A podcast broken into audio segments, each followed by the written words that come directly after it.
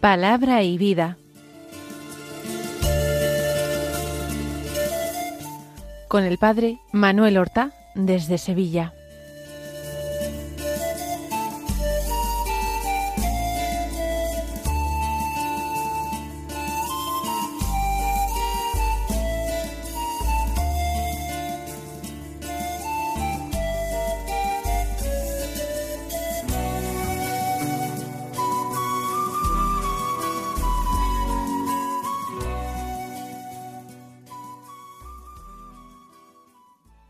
En el nombre del Padre y del Hijo y del Espíritu Santo.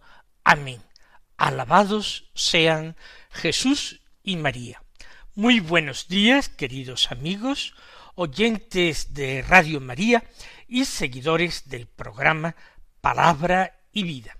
Hoy debería ser el jueves de la vigésimo séptima semana del tiempo ordinario. Y digo debería ser porque al coincidir en 12 de octubre nosotros celebramos una importante fiesta de la Virgen María, nuestra Madre. Hoy es la bienaventurada Virgen María del Pilar, una advocación de extraordinaria tradición y devoción en nuestra patria España tanto que ella se celebra con categoría litúrgica de fiesta, ella es la patrona de la hispanidad y de otras muchísimas instituciones y congregaciones españolas. Todo responde a una antiquísima y venerable tradición según la cual el apóstol Santiago el mayor había ido hasta los confines del Mediterráneo, hasta España, para evangelizar en la península ibérica. Y había encontrado mucha resistencia y muchas dificultades para predicar y lo que es más importante, para que el Evangelio fuera recibido por aquellos pueblos que vivían en el paganismo. Y estando así profundamente desconsolado y turbado a orillas del río Ebro, se le apareció la Santísima Virgen María. La Santísima Virgen María todavía no había pasado de este mundo, a la gloria celestial. Estaba, como afirma la venerable tradición, en carne mortal. Y se apareció para consolarle, para fortalecerle, para augurar un éxito extraordinario en aquella tierra en la que por primera vez, por su palabra y por sus despelos, se predicaba el Evangelio. Aquella tierra sería algún día tierra de María, predilecta por María. ¿Sería posible esto? Que la Virgen María todavía en carne mortal viviendo en Palestina se apareciera al apóstol Santiago, el hijo de Zebedeo, en España. ¿Sería posible? Mis hermanos, es perfectamente posible. Y sólo una tremenda ignorancia y obstinación en la increencia nos permitiría ponerlo en duda. ¿Es que acaso incluso santos del siglo XX no han tenido de Dios el privilegio, el don extraordinario de la bilocación? No se cuenta y está atestiguado por multitud de testigos la bilocación repetida, muy frecuente, del Santo Padre Pío de Pietrelcina en el siglo XX. A la excelsa Virgen María, a la Madre de Dios, a la Reina de los ángeles. ¿Acaso su Hijo no le concedería este mismo don, precisamente para empezar a que su madre tomara conciencia de que ella era la reina de los apóstoles, que ella era también la madre de misericordia, que era el auxilio de los cristianos y el consuelo de los afligidos. ¿Acaso sería esto imposible o difícil para su amadísimo Hijo, Jesucristo que estaba a la derecha del Padre, constituido Señor, Rey universal. No, no pensemos que se trata de un prodigio extraordinario cuando otros hombres con muchísima menos santidad que la Virgen, con muchísimos menos privilegios que la Inmaculada Concepción, tuvieron ese privilegio por bien de las almas. Aquí por el bien de un apóstol tan querido que fue uno de los tres más cercanos al Señor. No, María pudo, debió perfectamente acudir en socorro de este hijo suyo apóstol, que luego, eso sí, regresaría a Tierra Santa para derramar en Jerusalén su sangre. Primero entre los apóstoles en derramar su sangre como testimonio por Cristo. Esta es la tradición que liga a la Virgen María con España y con Zaragoza, porque ella trajo y dejó como signo de su presencia al apóstol una columna, signo visible de su presencia que se ha mantenido a lo largo de los siglos. Un signo mudo, pero que nos habla desde dentro, con las palabras que usa la fe, con las palabras que nos sugiere y nos inspira el Espíritu.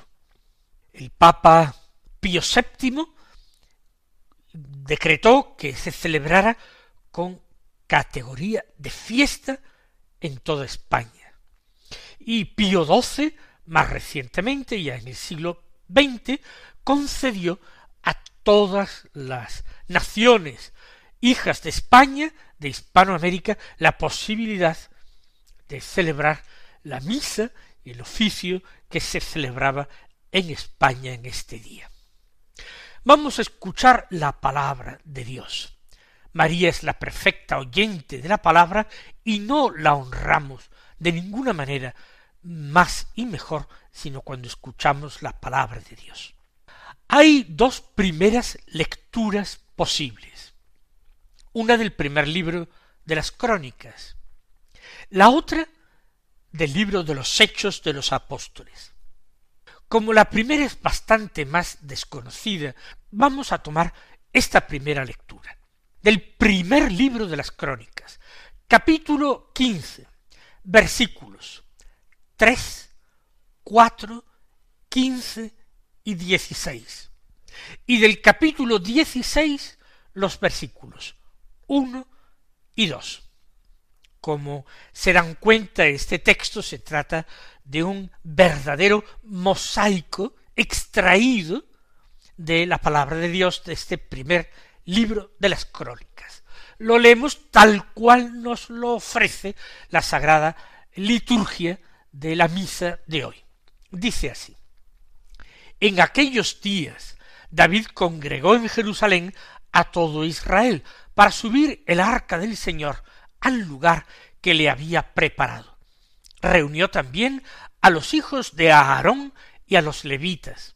Luego los levitas levantaron el arca de Dios, tal como lo había mandado Moisés por orden del Señor, apoyando los varales sobre sus hombros. David mandó a los jefes de los levitas emplazar a los cantores de sus familias con instrumentos musicales, arpas, cítaras y platillos, para que los hiciesen resonar, alzando la voz con júbilo, llevaron el arca de Dios y la colocaron en el centro de la tienda que David le había preparado. Ofrecieron holocaustos y sacrificios de comunión en presencia de Dios. Cuando David acabó de ofrecerlos, bendijo al pueblo en nombre del Señor. Quizás los oyentes puedan sorprenderse un poco de que esta sea la primera lectura en una fiesta de la Santísima Virgen, y particularmente porque en la misa de la fiesta de la Virgen del Pilar. Pues todo tiene su explicación, porque si leemos con atención este texto, veremos su rico y denso simbolismo. Se está hablando de algo precioso y sagrado. Precioso porque estaba hecho con las maderas más nobles, revestido por dentro y por fuera de oro purísimo, protegido en la parte superior por la imagen de dos ángeles, de dos querubines que entrelazaban sus alas, protegiendo el arca. Esto que podían sólo tocar manos consagradas, las manos de sacerdotes y levitas. Era un signo visible de la presencia de Dios en medio de su pueblo. El arca de la alianza no era Dios, pero era un signo de la presencia de Dios. Esto lo sabían todos los israelitas y lo sabía perfectamente el rey.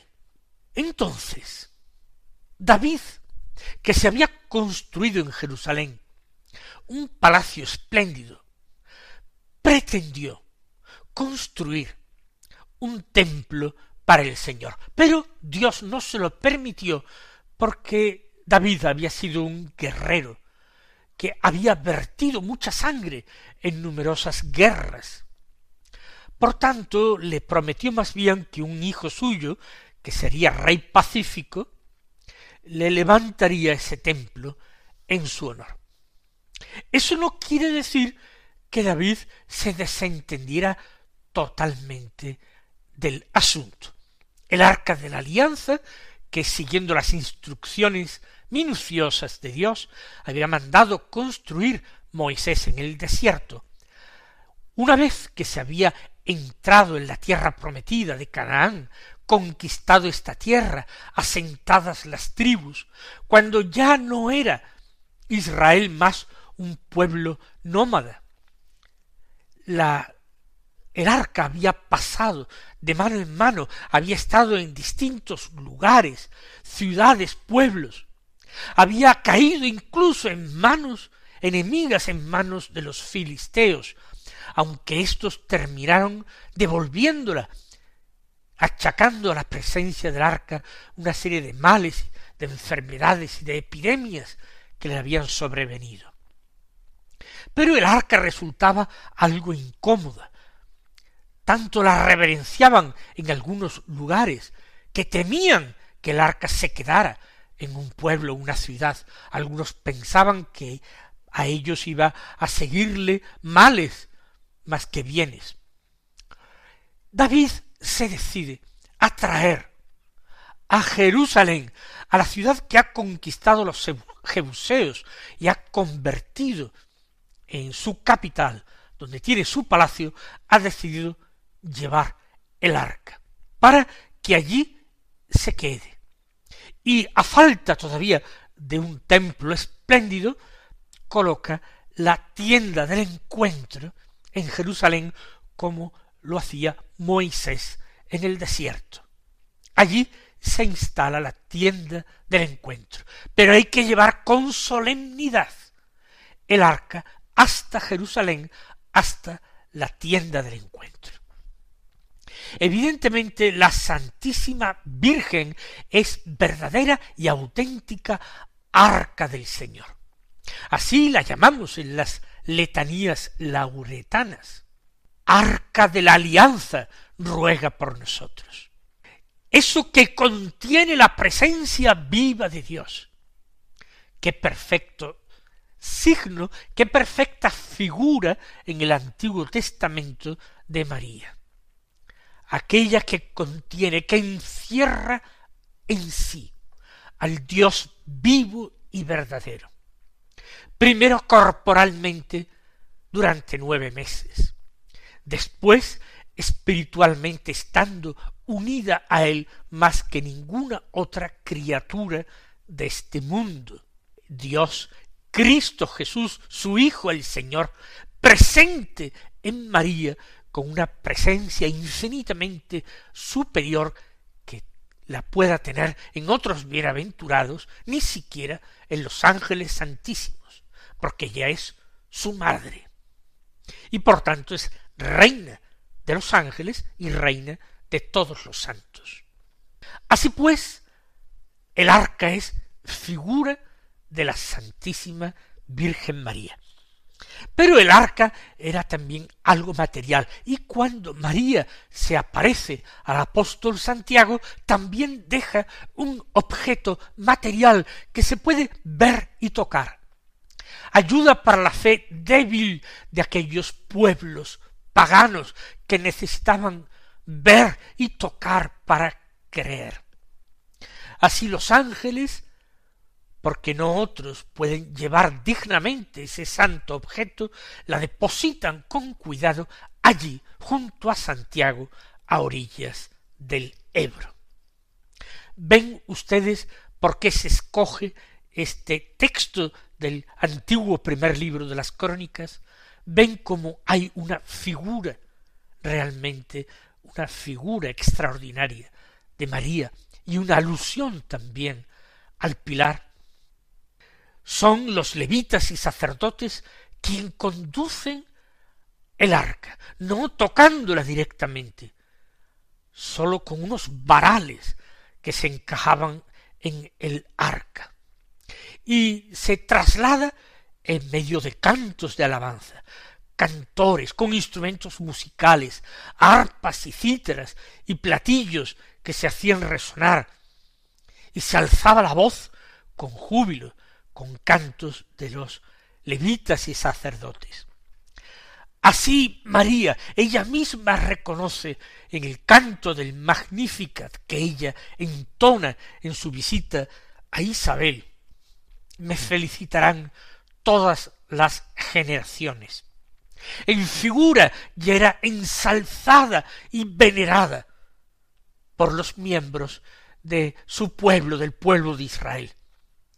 Pero después de su asunción al cielo, y antes incluso, como lo demuestra la tradición del pilar, ya era respetada, venerada, escuchada y buscada por los apóstoles de su Hijo.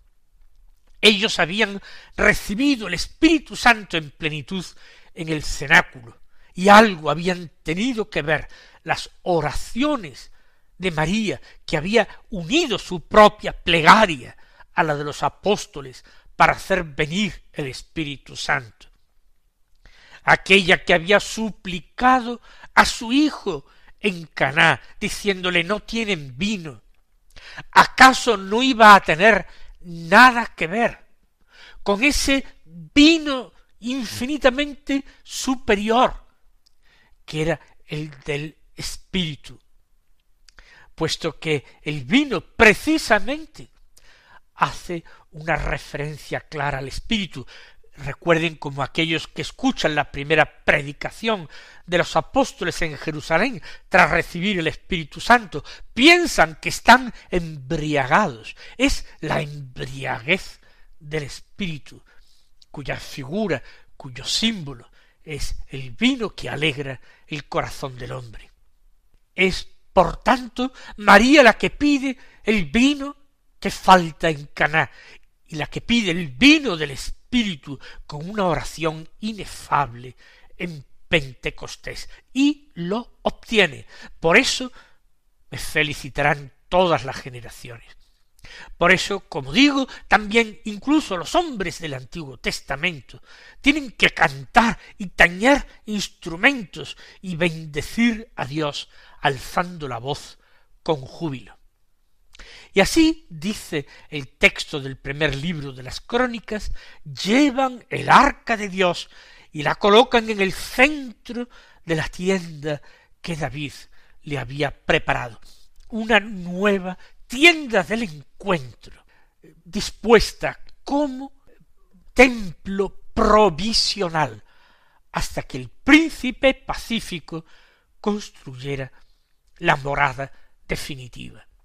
Todo es figura, porque ese hijo de David que se anuncia en el Antiguo Testamento no es ya sólo Salomón el hijo de Betsabé, el verdadero hijo de David, es Jesús el Mesías, y así fue aclamado cuando entró en Jerusalén el día del domingo de Ramos, Osanna al Hijo de David, bendito el que viene en nombre del Señor, bendito el Rey pacífico, y agitaban ramos de olivos, el símbolo de la paz, porque Salomón significa literalmente paz, rey pacífico, viene de shalom, que en hebreo es paz.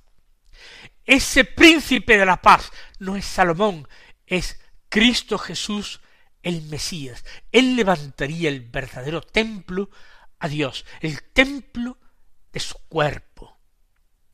Ahí reposaría para siempre la amada de su corazón, la madre que lo había dado a luz, la Santísima Virgen María. Y termina el texto diciendo, diciendo que ofrecieron holocaustos y sacrificios de comunión en presencia de Dios.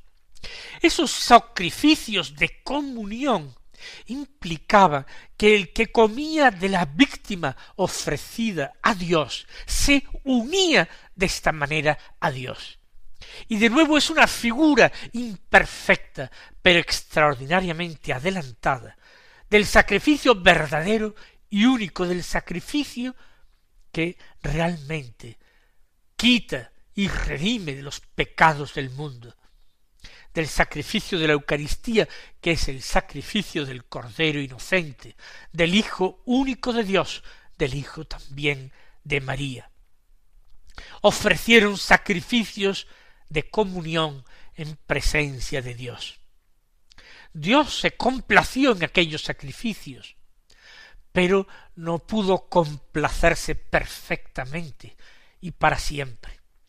El sacrificio perfecto se ofrecería en la plenitud de los tiempos, cuando María ofrece a su Hijo aquello que su Hijo ofrece al Padre, su propio cuerpo y sangre. Cuando David acabó de ofrecerlos, se refiere a aquellos sacrificios de comunión y holocaustos, bendijo al pueblo en nombre del Señor. Vamos nosotros a darle gracias a Dios por todas estas maravillas que nos permite conocer ya en el Antiguo Testamento, que redundan en honor y gloria de su Madre la Santísima Virgen, vamos a acogernos a su protección, invocando su nombre con esa advocación conocida, familiar y entrañable del pilar. Mis queridos hermanos, que el Señor os bendiga y esta mañana si Dios quiere.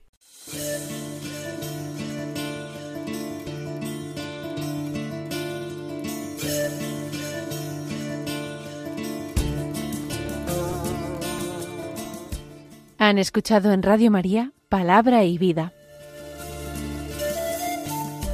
un programa que dirige el Padre Manuel Horta.